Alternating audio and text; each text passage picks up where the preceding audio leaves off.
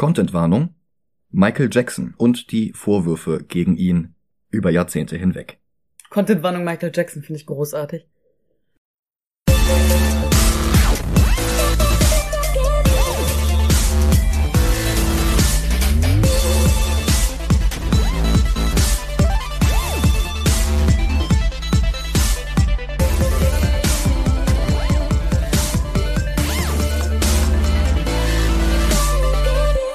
Hallo und willkommen zu Movie Gelantes. Hallo. Mein Name ist Michael Heide. Und ich bin Mariella Linkert. Und erst letzten Monat hatten wir uns Adams Family von 1991 angesehen. Tja, diese Woche war Thanksgiving und welcher Zeitpunkt wäre besser geeignet, um sich die Fortsetzung vorzunehmen? Adams Family in verrückter Tradition ist der unbeholfene deutsche Titel für Adams Family Values. Eine Anspielung auf eine Wahlkampfrede von George Bush Seniors Vizepräsident Dan Quayle, in der er allen Ernstes die Rodney King Riots in Kalifornien, über die ich ausführlich in Folge 141 dieses Podcasts gesprochen hatte, auf den Verlust der traditionellen amerikanischen Familienwerte zurückgeführt hatte.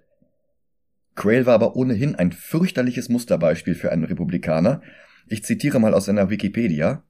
During the 1992 presidential campaign, Quayle told the news media that he believed homosexuality was a choice and the wrong choice.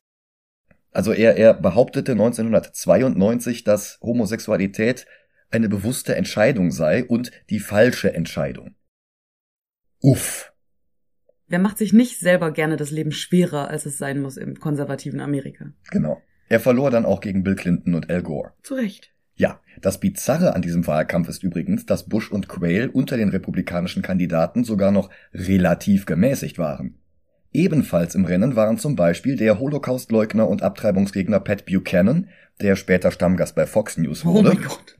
der den Begriff Culture War verbreitete und bei seinen Idolen den Südstaaten-General und Sklavenbesitzer Robert E. Lee an erster Stelle nennt.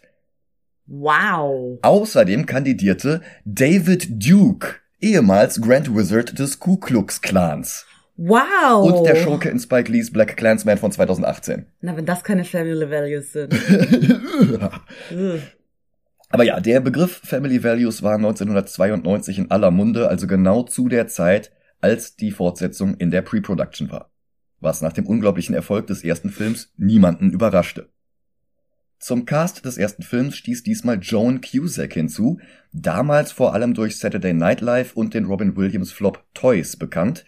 Mittlerweile kann sie auf eine lange Karriere zurückblicken mit Hits wie In and Out, Runaway Bride, School of Rock oder Shameless sowie zahlreiche Auftritte an der Seite ihres Bruders John. Hm. Gross Point Blank zum Beispiel oder High Fidelity. Warum Judith Malina nicht mehr als Grandma Adams zurückkehrte, wurde nicht öffentlich bekannt. Ich tippe auf eine Überschneidung mit dem Dreh von Household Saints an der Seite von Tracy Ullman, Vincent D'Onofrio und Lily Taylor. Malina wurde jedenfalls ersetzt durch Carol Kane, Star eines der ersten Slasher-Filme überhaupt, nämlich When a Stranger Calls. Kane ist außerdem bekannt für Scrooged mit Bill Murray und für eine der Hauptrollen in der Netflix-Sitcom Unbreakable Kimmy Schmidt, wo sie die verpeilte Hippie-Vermieterin Lillian spielte. Und sie ist ein Jahr jünger als Angelica Houston, die Morticia Adams spielt. Ja, aber sie wurde auch sehr, sehr alt geschminkt. Selbst heute, über 20 Jahre später, sieht sie nicht so alt aus, wie hier präsentiert. Ja, und dann hätten wir noch David Krumholtz in einer seiner ersten Filmrollen. Vorher hatte er fast nur am Broadway gespielt. Mittlerweile kennt man ihn aus Santa Claus, Ten Things I Hate About You, Harold und Kumar, Hail Caesar und der Serie Numbers. Erst dieses Jahr überraschte er in Oppenheimer mit der Rolle des Isidor Isaac Rabi, in der er kaum wiederzuerkennen war. Hm. Ja, und dann brauchen wir auch gar nichts mehr hinzuzufügen. Stattdessen gucken wir uns den Film jetzt nochmal an. Mhm, liebend gerne. Bis gleich. Bis gleich.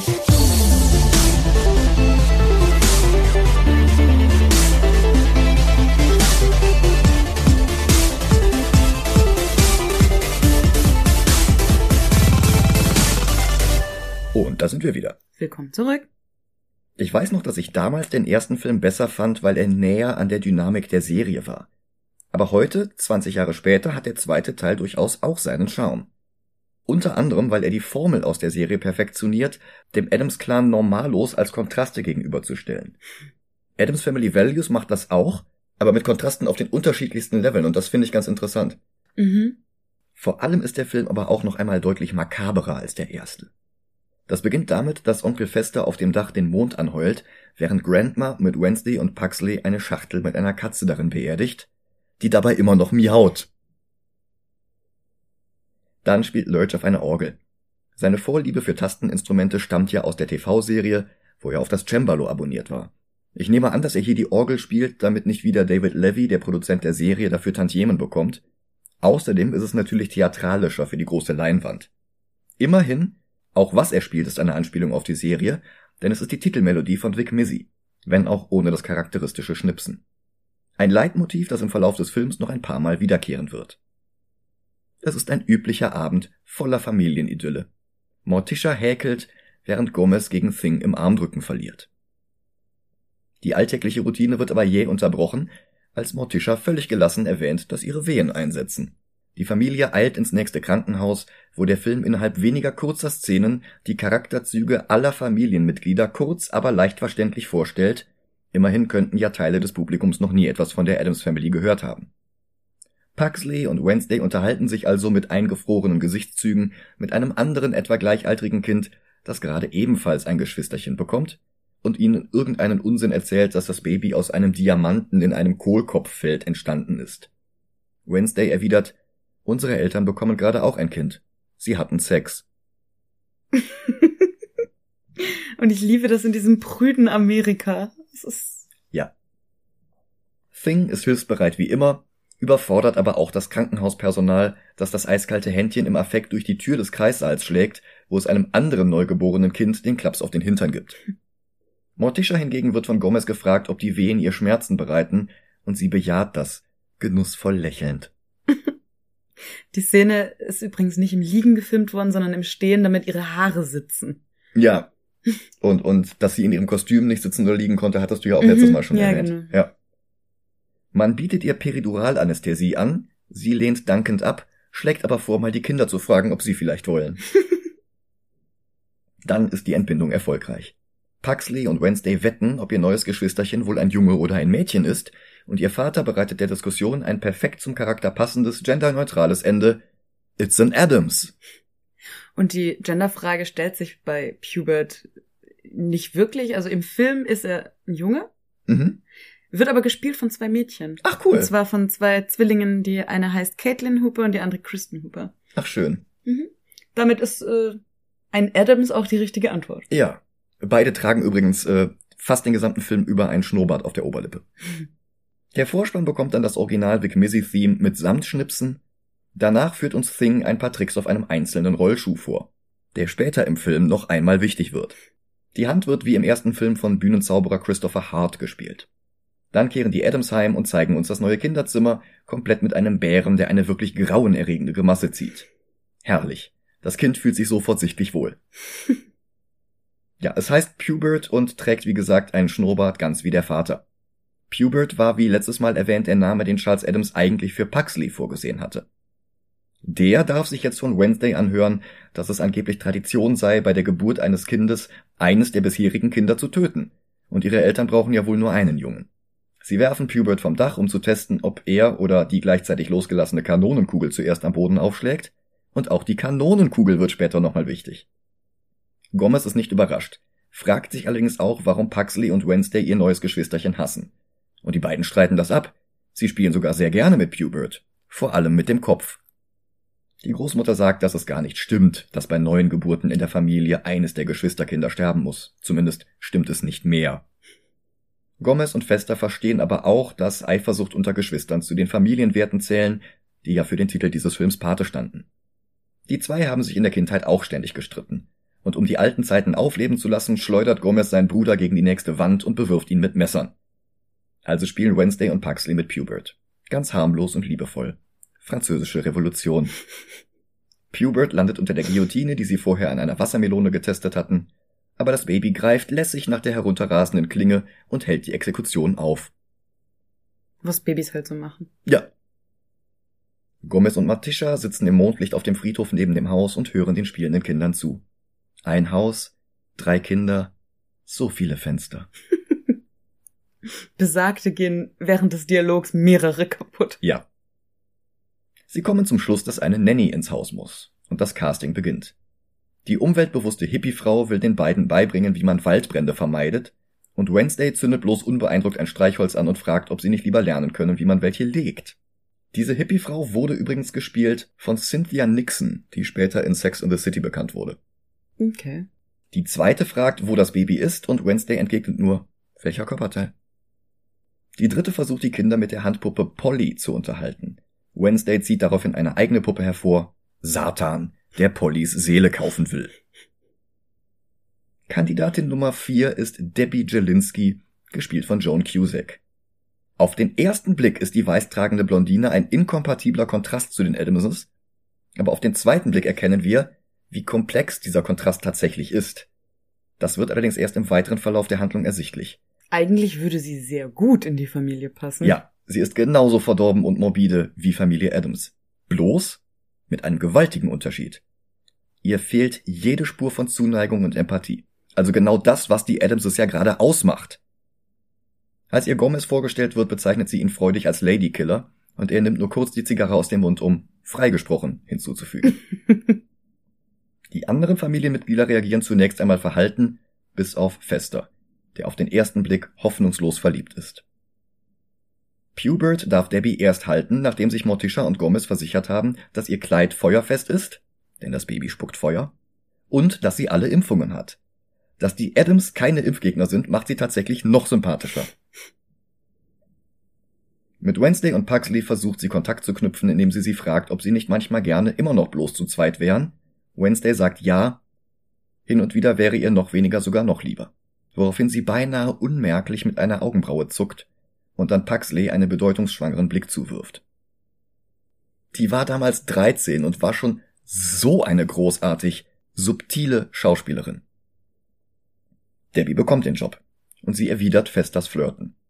Der unterhält sich vor dem Schlafengehen noch mit Gomez, der ihm wünscht, dass auch der Glatzkopf eines Tages die Freude erleben darf, ein Kind zu bekommen und dann jemand anderes dafür zu bezahlen, es großzuziehen. Danach werfen sie noch einen Blick in ein Pin-Up-Magazin, sehnsüchtig seufzen beide Mom. Und diese ödipale Komponente sticht irgendwie unangenehm aus der sonst so hervorragend getroffenen Charakterisierung der Figuren heraus. Ich weiß nicht, es, es passt ins morbide, makabre irgendwie rein, aber es, es hat eine andere Tonalität. Ja, definitiv. Ich glaube, zum einen liegt das daran, dass Fester sonst immer zu asexuell präsentiert wird, um wirklich überhaupt jemanden hot zu finden, geschweige denn seine Mutter. Und Fester sagt auch zu Debbie, als sie ähm, auf dem Friedhof sind, kommen wir später nochmal zu, zu der mhm. Szene. Aber da geht's ja um, was ist eine Jungfrau? Mhm. Und er sagt, ach so, also ähm, physische Liebe mit einer anderen Person, ja? Mhm. Und sie so, ja, er so, ja, nee, dann, dann passt, bin ich auch. Mhm. Aber ähm, das impliziert ja auch eine gewisse Art von Paraphilien. Ja, ja. Und zum anderen ist es, glaube ich, dass die verstorbene Mutter bei dieser Interaktion kein Mitspracherecht hat. Normalerweise funktioniert alles bei den Adams eben gleichberechtigt, auf Augenhöhe, einvernehmlich und diese Einvernehmlichkeit kann hier nicht nachträglich gegeben werden. Ja, ich glaube, ähm, also Paraphilien fallen überhaupt nicht aus dem Rahmen für die Adams Family. Mhm. Aber halt immer äh, in einem Rahmen, wo alle Beteiligten irgendwie ihr Einverständnis dazu geben können. Ja, genau. Mhm. Aber es ruft immerhin elegant die Entscheidung des ersten Films zurück ins Gedächtnis, die Verwandtschaftsverhältnisse der einzelnen Figuren von der TV-Serie abweichen zu lassen. Für alle, die unsere Folge darüber nicht mehr im Gedächtnis haben, dort war Fester der Onkel von Morticia gewesen und Grandma war die Mutter oder sogar Großmutter von Gomez. In der Sonnenfeld-Version hatten sie das ja gedreht. Die Großmutter ist jetzt mit Morticia verwandt und Fester ist der Bruder von Gomez. Debbie sieht vor dem Schlafengehen noch fern, eine Art amerikanisches Aktenzeichen XY ungelöst. Moderator Peter Graves, bekannt aus der Mission Impossible Fernsehserie, berichtet über Debbie, die als in wechselnder Verkleidung mordender schwarze Witwe mehrere Ex-Männer vorsätzlich überlebt hat. Voller Vorfreude sieht sie zu den Bildern an ihrer Wand aus Magazinen ausgeschnittene Fotos von Fester, dem nächsten stinkreichen Junggesellen auf ihrer Liste. Als die Familie außer Haus ist, schnüffelt sie durch seine Finanzdokumente. Verwirrt ist sie bloß von den knarzenden Bodendielen. Wednesday, die sich exakt wie die Wand hinter ihr geschminkt hat, um das Kindermädchen auszuspionieren. Sie traut Debbie nicht.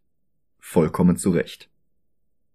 Die wendet sich daraufhin an Gomez und Morticia, um ihnen einzureden, dass Wednesday und übrigens auch Paxley so gerne ins Feriencamp möchten und sich bloß nicht trauen, es ihren Eltern zu beichten.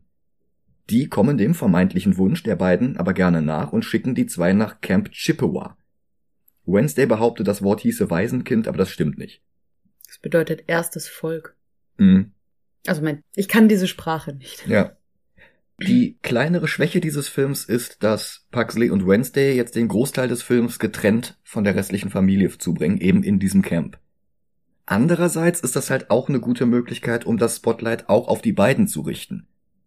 Die beiden Handlungsstränge werden jetzt einfach parallel erzählt und der Film schneidet immer wieder vom Camp zu den restlichen Adams, von den Erwachsenen zu den Kindern hin und her. Das ist gar nicht so schlecht.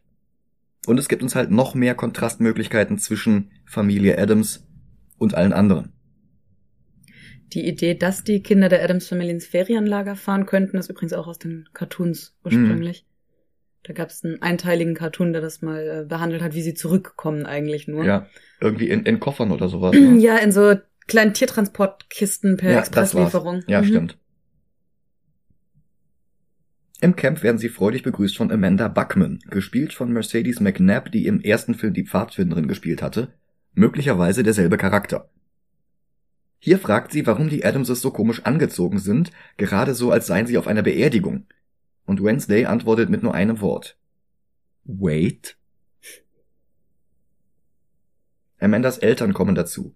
Sam McMurray aus Raising Arizona, Friends und King of Queens spielt den Vater Harriet Sansom Harris aus Memento, Desperate Housewives und Werewolf by Night spielt die Mutter. Und die Buckmans und die Adams sind halt wieder perfekte Kontraste voneinander, oberflächlich wie auch tiefergehend. Sie sind genau die 90er Jahre heile Weltstereotypen, gegen die sich die Adams als Gegenentwurf auszeichnen. Ehrgeizige Yuppies in hellen Klamotten, die ihre Tochter schon zwei Klassen haben überspringen lassen.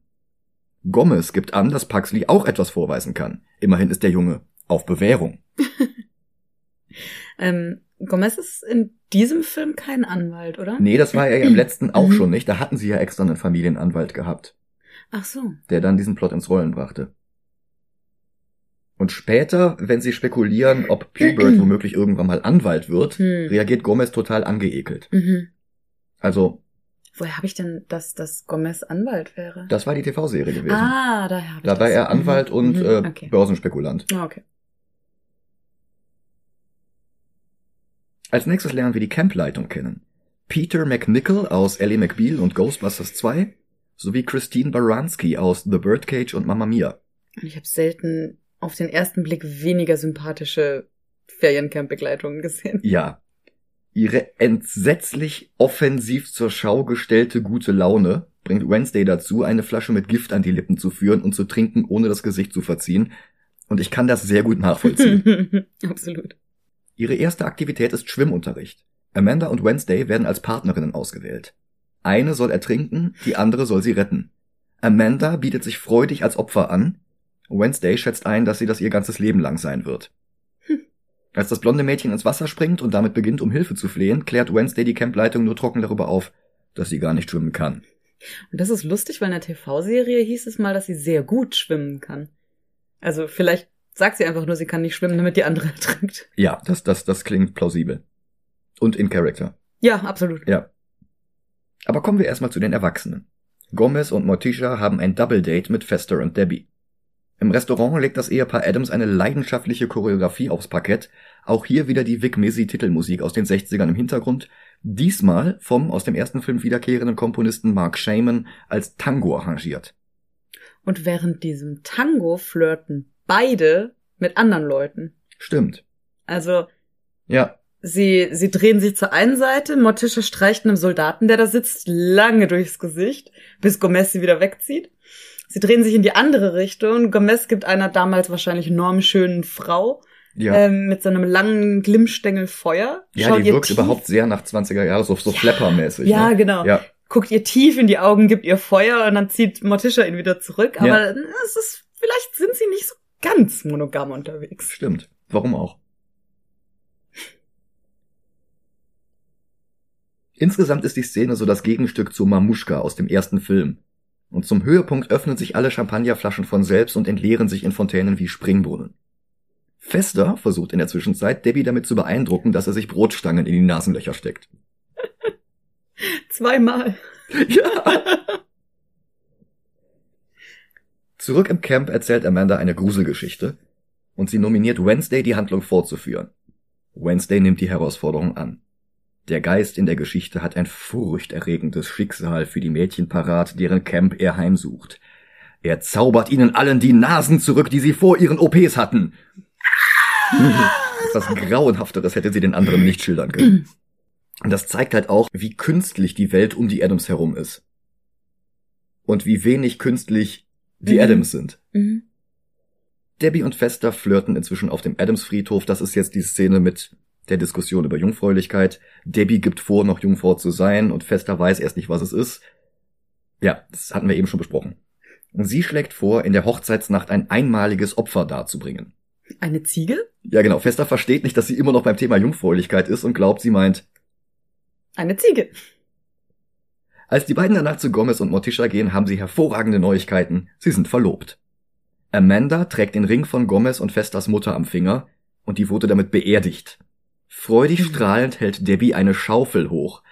Wenn sie keine so niederträchtigen Absichten hätte, sie würde wirklich dermaßen hervorragend in diese Familie mhm. passen. Mhm. Außerdem kann man den Begriff Golddigger hier literally nehmen. Ne? das stimmt, ein guter Punkt. Im Camp fallen die Adams-Kinder immer weiter als Außenseiter auf. Es wird beschlossen, sie der Gehirnwäsche der Harmony Hut auszusetzen, einer kitschigen Hütte voller Motivationsposter, Teddybären und Postern von Michael Jackson. Und es ist lustig, dass Mercedes McNabb, die hier die Amanda spielt, später in Buffy den Namen Harmony hatte. Oh ja, das ist lustig. Immerhin lernen Wednesday und Puxley hier David Krumholzes Charakter kennen, Joel. Und dass er beim Anblick der Jackson-Poster panisch aufschreit, macht ihn gleich sympathisch. Jackson hatte eigentlich einen Song zum Soundtrack beisteuern sollen, sein Vertrag ließ das allerdings nicht zu. Rückblickend gut für den Film, denn zu seiner Veröffentlichung hatten gerade die ersten Missbrauchsanschuldigungen gegen den Musiker die Runde gemacht. Es würden nicht die letzten solcher Anschuldigungen bleiben. Beim Junggesellenabschied gibt es ein Wiedersehen mit anderen Adams-Familienmitgliedern aus dem ersten Film, darunter auch Vetter It, der zwischen den beiden Filmen Margaret geheiratet hat, die Witwe des Anwalts aus dem ersten Film. Lurch hat eine besondere Überraschung für Fester, eine Torte mit einer jungen Frau darin. Aus Versehen hat er die Frau allerdings mitgebacken. Gomez zuckt mit den Schultern. C'est la vie. Und das ist einer der wenigen Momente, wo Gomez Französisch spricht. Stimmt, sonst Normalerweise macht das Morticia ja. Spanisch. Spanisch? Ah. Ja, er ist ja, er ist ja Latino. Wednesday freundet sich mit Joel an. Sie fragt ihn, ob er sie auf die Hochzeit ihres Onkels begleiten will. Liebend gerne, antwortet er. Die Feierlichkeiten finden nachts auf dem Friedhof statt. Lurch spielt wieder die Orgel. It schließt die Ehe. Pugsley und Wednesday tragen ein Kissen mit dem Ringträger Thing nach vorne. Festers Ehegelübde ist emotional und tränenreich. Debbies besteht nur aus einem Wort. Dito. Ihre Kutsche hat nicht nur Konservendosen hinten dran gebunden, sondern auch eine Leiche. Ja, ja. Also die Konservendosen hängen an der Leiche, wenn ich das richtig ja. gesehen habe. Aber was man halt so da hat. Ja, lag wahrscheinlich noch im Keller rum. Ja. Wednesday fängt den Brautstrauß, Joel weist sie darauf hin, dass sie jetzt als nächstes heiraten muss. Der Gedanke scheint ihr gar nicht so zu gefallen wie ihm. In den Flitterwochen auf Hawaii versucht Debbie dann auch schon fester umzubringen. Ihr erster Versuch zeigt einen eklatanten Mangel an Recherche. Sie wirft ein Radio in seine Badewanne und verpasst ihm einen Stromstoß, der für alle anderen tödlich wäre. Fester hingegen fühlt sich danach herrlich erfrischt und er gibt wieder die Glühbirnennummer aus der Serie zum Besten. In der Hochzeitsnacht offenbart Fester dann sein Unwissen über Sex. Debbie ergreift die Initiative, sie hat allerdings auch eine Bedingung. Nachdem die beiden Liebe gemacht haben, wie sie es nennt, wird er seine Familie nie mehr wiedersehen können. Sonst könnte sie sich ihm nicht völlig hingeben. Krank vor Liebe stimmt er widerwillig zu und sie beginnt. Zurück bei der Familie gibt Gomez dem Baby erstmal Katermedizin.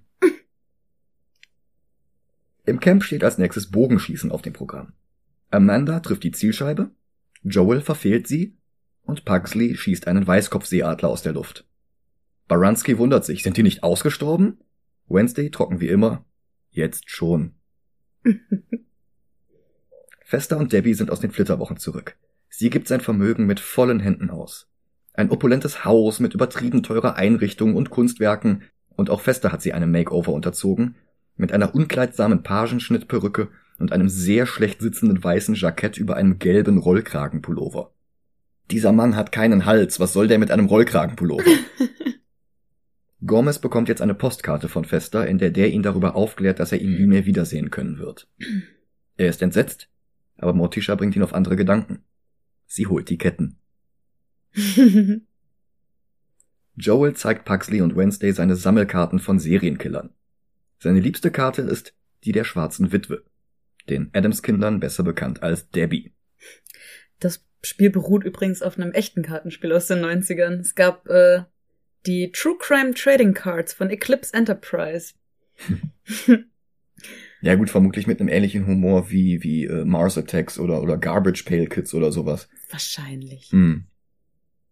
Die einzigen Karten, die Joel noch fehlen, sind übrigens Jack the Ripper und der Zodiac Killer. Zum Zeitpunkt des Films beides noch ungeklärte Fälle. Immer noch? Ich glaube, sie sind mittlerweile ziemlich sicher, den Zodiac Killer identifiziert zu haben. Der ist allerdings mittlerweile auch schon gestorben. Ach so, ja, das habe ich auch gelesen, aber also ganz 100% aufgeklärt. Ganz hundertprozentig nicht, nee. Aber das ist ein guter Zeitpunkt, um darauf hinzuweisen, dass diese Woche eigentlich eine Folge zu Alan Moores From Hell über die Morde von Jack the Ripper hätte erscheinen sollen. Die wollte ich mit Ronny aufnehmen, aber dann war meine Vorarbeit viel umfangreicher, als ich gedacht hatte, weil ich dem extrem akribisch recherchierten und unglaublich umfangreichen Comic gerecht werden wollte. Ich denke, wir holen das nächstes Jahr zu Alan Moores Geburtstag nach. Bis dahin sollte ich fertig sein. Puxley bietet ihm auch direkt an, die Debbie-Karte zu tauschen gegen seine Amy Fisher-Karte, mhm. die definitiv sehr viel schlechter ist, weil Amy Fisher ist keine Serienmörderin und nicht mal eine Mörderin. Also die ist, die ist bekannt geworden, als ähm, sie im Alter von 17 Jahren der Ehefrau ihres Geliebten in den Kopf geschossen hat. Mhm. Aber die ist, die hat mit unfassbarem Glück, muss man sagen, überlebt. Mhm. Genau, also sie ist nicht, nicht mal, in Anführungsstrichen bitte zu verstehen, eine Mörderin. Ja, und das war 1992, also als der Film gerade in der Mache war. Mhm, ja, genau. Verstehe, ja. Deswegen ist sie wahrscheinlich drin, aber eigentlich, also Serienmörderin definitiv nicht. Ja. Ja, das sind halt diese nicht gut alternden aktuellen Popkulturanspielungen in solchen Filmen. Zeit für A Turkey Named Brotherhood, das traditionelle rassistische Thanksgiving-Theaterstück des Camps. Amanda und ihre Freundinnen dürfen die Pilgerinnen spielen, alle anderen Rollen gehen an die Ausgestoßenen. Sei es jetzt, weil sie, wie die Adams-Kinder, so eine misanthrope Attitüde haben oder weil sie körperbehindert sind. Oder Gott bewahre Migrationshintergrund haben. Ja. Ein schwarzer Junge darf sich von Christine Baranski anhören. Ach, ich weiß immer noch nicht, wie man deinen Namen ausspricht. Jamil? Jame? Ach, egal. Ist ja auch egal. Ja. Ach, fürchterlich. Uh. Wednesday kann ihren Ohren kaum trauen, als ihr die Rolle der Pocahontas zugespielt wird. Was historisch überhaupt nicht zum Ort und der Zeit dieses Theaterstücks passt, aber das ist nur das kleinste Problem mit diesem äußerst problematischen Theaterstück. Ich meine, es ist in mehreren Varianten historisch nicht akkurat. Ja. Und das ist auch, glaube ich, das einzige Mal in beiden Filmen, dass Wednesday wirklich über irgendeine Entwicklung schockiert von etwas ist. Stimmt. Ja. Ihre Familie stattet inzwischen fester einen Besuch ab, sie bekommen ihn allerdings nicht zu Gesicht, weil Debbie behauptet, dass er sie nicht sehen will. Tatsächlich kauert er völlig eingeschüchtert, zitternd auf dem Boden. Debbie hat übrigens noch ein Gemälde von sich selbst liefern lassen. Das ist äh, in der Szene vorher noch gewesen, als sie eingezogen sind. Äh, das ist ziemlich eindeutig ein Foto von Diana Spencer nachempfunden, das anlässlich der offiziellen Verlobung mit Prinz Charles aufgenommen wurde. Ah, Lady Di. Genau äh, inklusive des Abendkleids, das sie trägt in Grün. Das ist schon sehr eindeutig dem nachempfunden. Ja. 1992 hatte die ja auch noch gelebt. Mhm. Morticia wirft Debbie vor, zu weit gegangen zu sein. Pastelltöne? Ihre Schwägerin wirft sie raus. Randma Adams verwünscht Debbie allerdings noch, bevor auch sie das Haus verlässt. Gomez erstattet Anzeige gegen Debbie bei einem Polizisten, gespielt von Nathan Lane, der Gomez später am Broadway gespielt hat. Schön. Und der bei allen Schandtaten, die Gomez aufzählt, nichts Illegales erkennen kann. Gomez erklärt, er habe ja schon einiges an Boshaftigkeit und Terror gesehen, woraufhin der Film einmal zu Pubert und einmal zu Lurch schneidet. Außerdem kennt er die unheiligen Maden, die sich an den größten Untiefen der menschlichen Seele laben. Die sind gerade im Feriencamp, genau. erwidert Morticia. Ja. Debbie verlängert ihren Reisepass. Der Beamte fragt, ob sie vorhat, alleine zu reisen, und sie antwortet, ja, ich werde dann Witwe sein. Hm. Wednesday weigert sich im Theaterstück mitzuspielen. Pugsley und Joel unterstützen ihren Protest. Sie werfen der Leitung Geschichtsklitterung und Beschönigung eines Völkermordes vor, und sie haben damit recht. Ja, absolut. Die Leitung zwingt die drei daraufhin erneut in die Harmony Hut, wo sie Disney-Filme und The Sound of Music in Dauerschleife sehen müssen. Danach treten sie wieder aus der Hütte und spielen Läuterungen vor. Wednesdays unecht verkrampftes Lächeln ist das vermutlich verstörendste Bild in meiner gesamten Filmsammlung. es ist aber auch eine großartige schauspielerische Leistung, ein Mädchen so lächeln zu lassen, dass, es, dass man sieht, dass es ihr fast weh tut. ja. Ist, boah. Tatsächlich machen auch alle anderen Kinder einen eingeschüchterten Schritt zurück. Und noch eine schockierende Entwicklung. Debbies Einfluss auf Pubert hat ihm den Schnurrbart ausfallen lassen und seine schwarze Pomadefrisur durch blonde Puttenlöckchen ersetzt. Grandma versucht alle möglichen Rituale, um ihm die Besessenheit auszutreiben.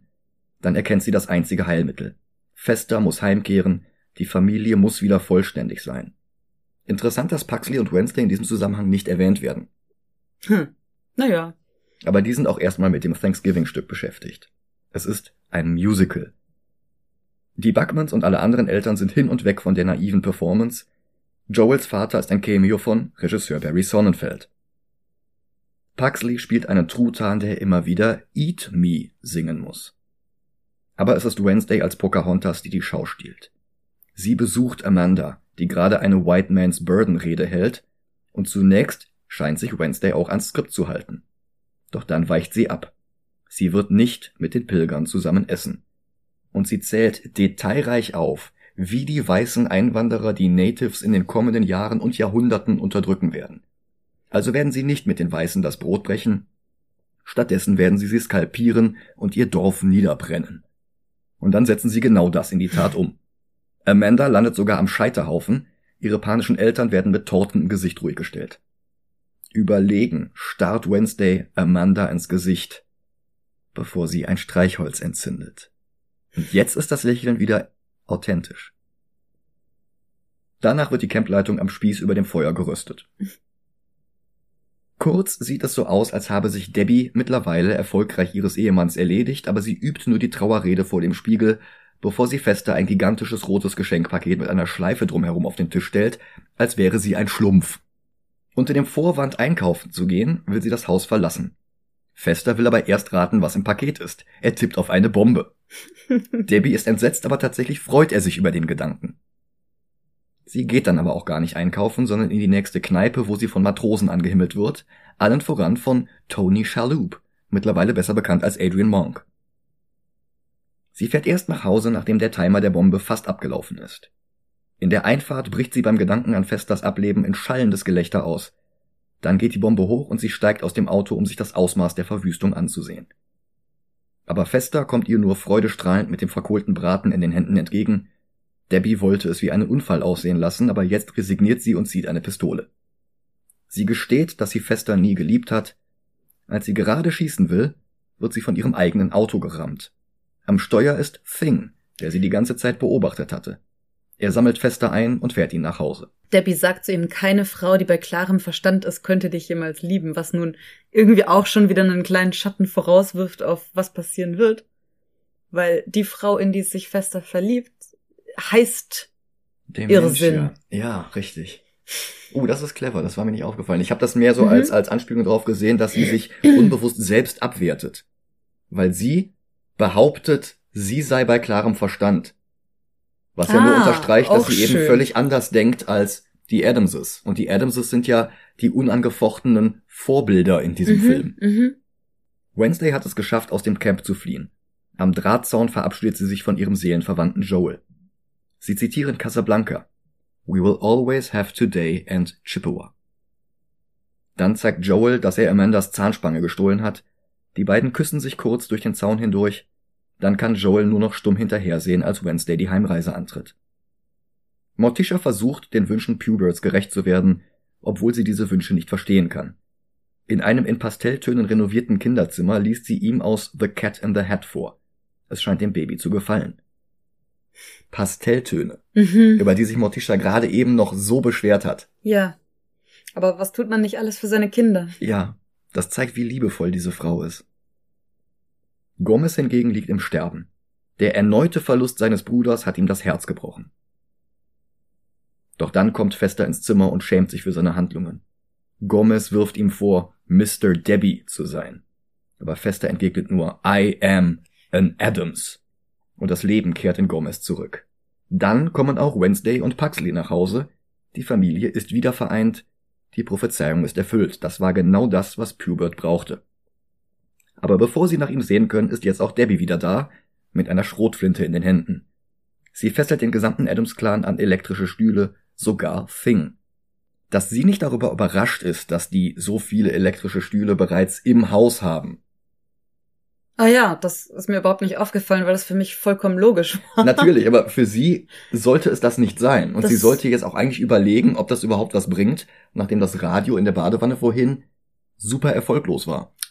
Ich meine, mindestens Fester würde sich einfach wahrscheinlich einen Kronleuchter anstecken. Ja, der würde sich wieder freuen. Und dass Puxley den elektrischen Stuhl überlebt, haben wir im ersten Film ja auch schon gesehen. Stimmt, ja. Und ich meine, äh, Wednesday vermutlich auch, weil die hat im ersten Film schon mit Puxley zusammen eine Antenne in den Sturm gehalten. Stimmt. Aber Debbie hat nur Gedanken für sich selbst.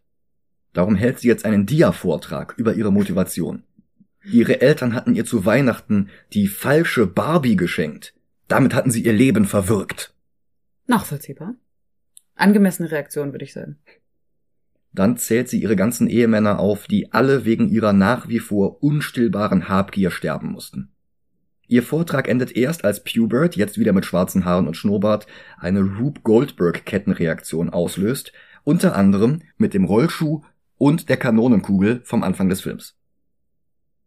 Jetzt landet diese Kugel in einem Kochtopf, bis der Druck ausreicht, um sie in die Luft zu schießen, Pubert mit einem Katapult hinterher zu jagen, so dass er von außen durch das Flugzeugfenster sehen kann, in dem die völlig verstörten Buckmans gerade die Heimreise antreten. Als das Baby wieder landet, verbindet er zwei Starkstromkabel und leitet so tödliche Elektrizität durch den Stromschalter, mit dem Debbie selbst Puberts Familie auslöschen wollte und der jetzt stattdessen ihr zum Verhängnis wird. Sie zerfällt zu Staub, bloß ihre Kreditkarten bleiben unversehrt. Und die Schuhe. Und die Schuhe. Ein poetisches Ende für sie. In einem Epilog ist Puberts erster Geburtstag und wir lernen hier ein weiteres Kindermädchen kennen, die glatzköpfige Dementia, die für It und Margaret arbeitet.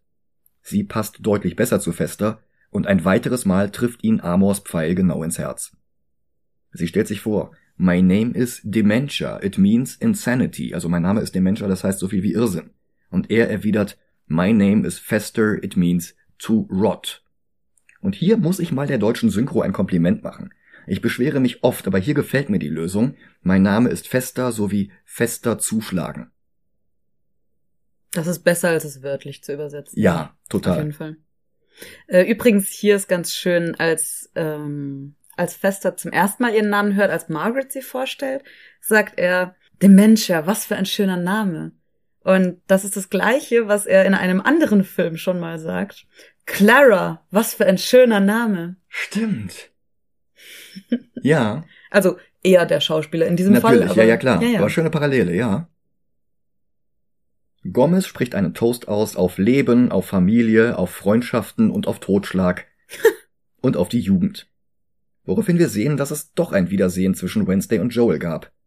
Er ist mittlerweile gekleidet wie ihr Vater, komplett mit Schnurrbart.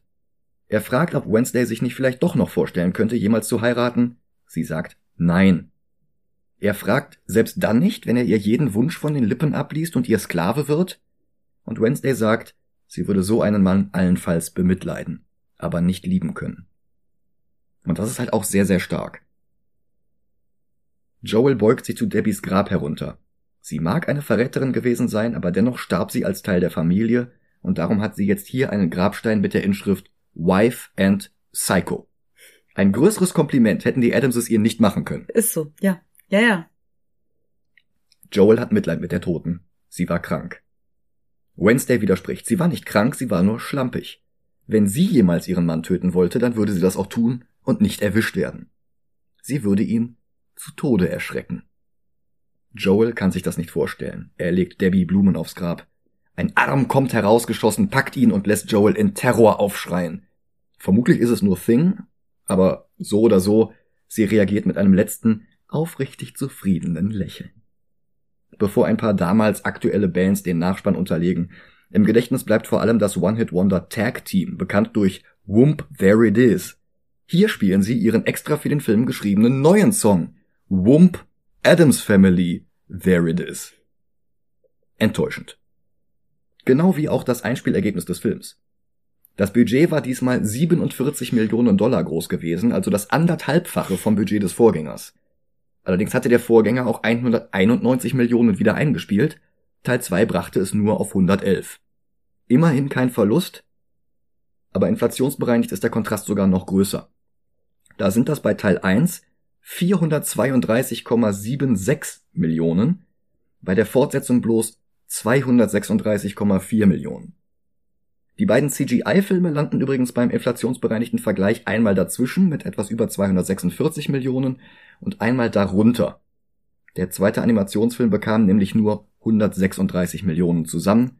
Er hatte allerdings auch das Unglück, mitten in einer globalen Pandemie zu erscheinen. Was aber andererseits den Adamses selbst vermutlich sehr gefallen hätte. Ein weiterer Grund für eine ausbleibende Fortsetzung war allerdings Raul Julias Gesundheitszustand. Er war beim Dreh bereits sichtlich angeschlagen gewesen und starb dann auch gerade mal elf Monate nach dem Kinostart. Es war der letzte seiner Filme, der zu seinen Lebzeiten herauskam. Den Release von Street Fighter, wo er den herrlich übertriebenen Schurken Bison spielte, verpasste er um zwei Monate. Und das Franchise ging zunächst zurück in den Winterschlaf.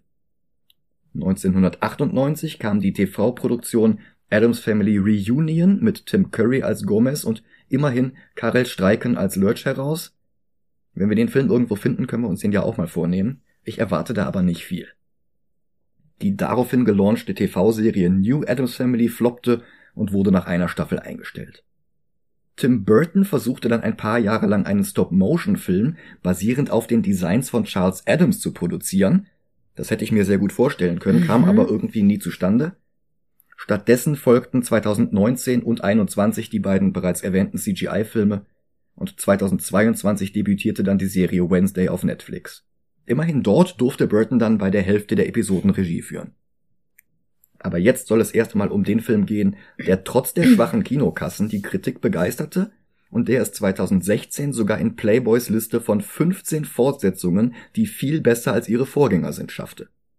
Was eine Leistung ist, denn der erste Film ist bei uns auf Platz 4 von immerhin 180 Filmen. Was sagst du? Wo landet Values? Oh, ich weiß gar nicht, ob ich den besser finde als den ersten. Ich finde ihn sehr gut, mhm. aber besser als den ersten? Ich finde, der erste verschwendet ziemlich viel Zeit mit Exposition dieses kompletten der verlorene Fester-Plot.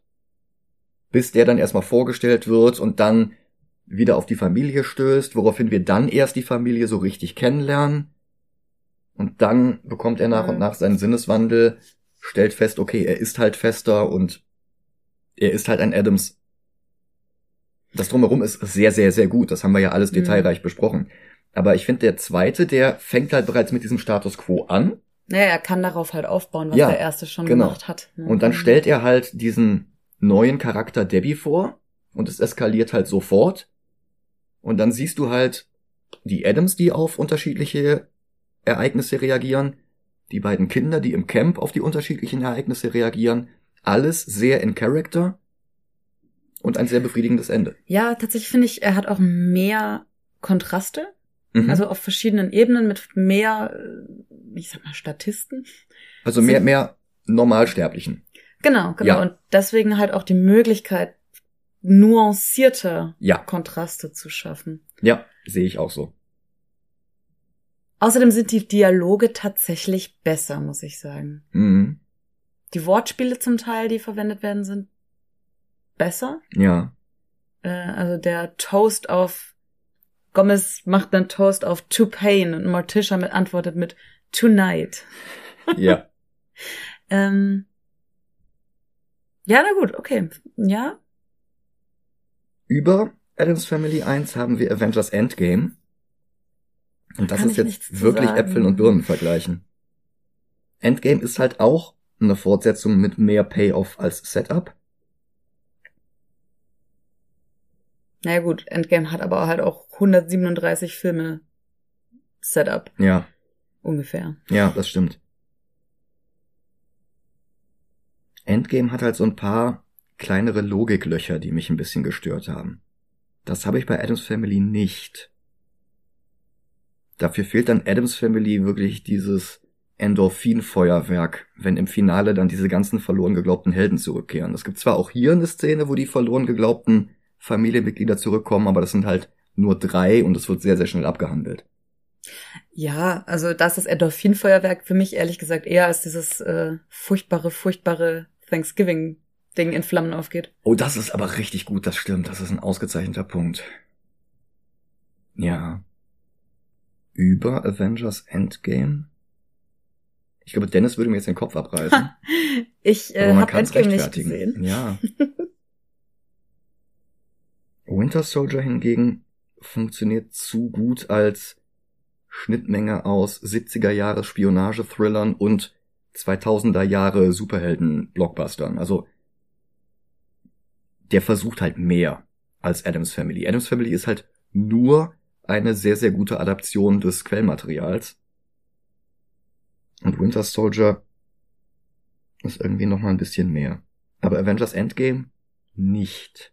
Dann ist Adams Family Values der neue Platz 4. Okay. Und jetzt kommt wieder der Moment, wo ich vier Stunden lang scrollen muss. In der Zeit verabschiede ich uns schon mal. Vielen Dank fürs Zuhören. Vielen Dank an dich, dass du hier warst. Vielen Dank fürs Anschauen von diesem wunderbaren Film mit mir. Es macht immer wieder Spaß. Und bis zum nächsten Mal. Macht's gut. Tschüss. Tschüss.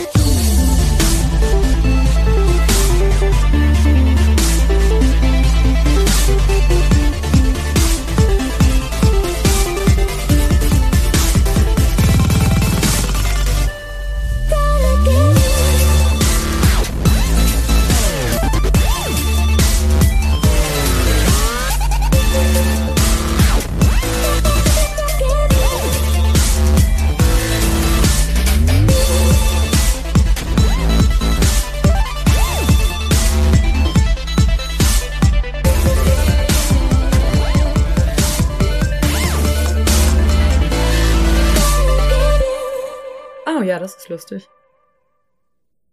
Oh ja, das ist lustig. Danke, Wednesday.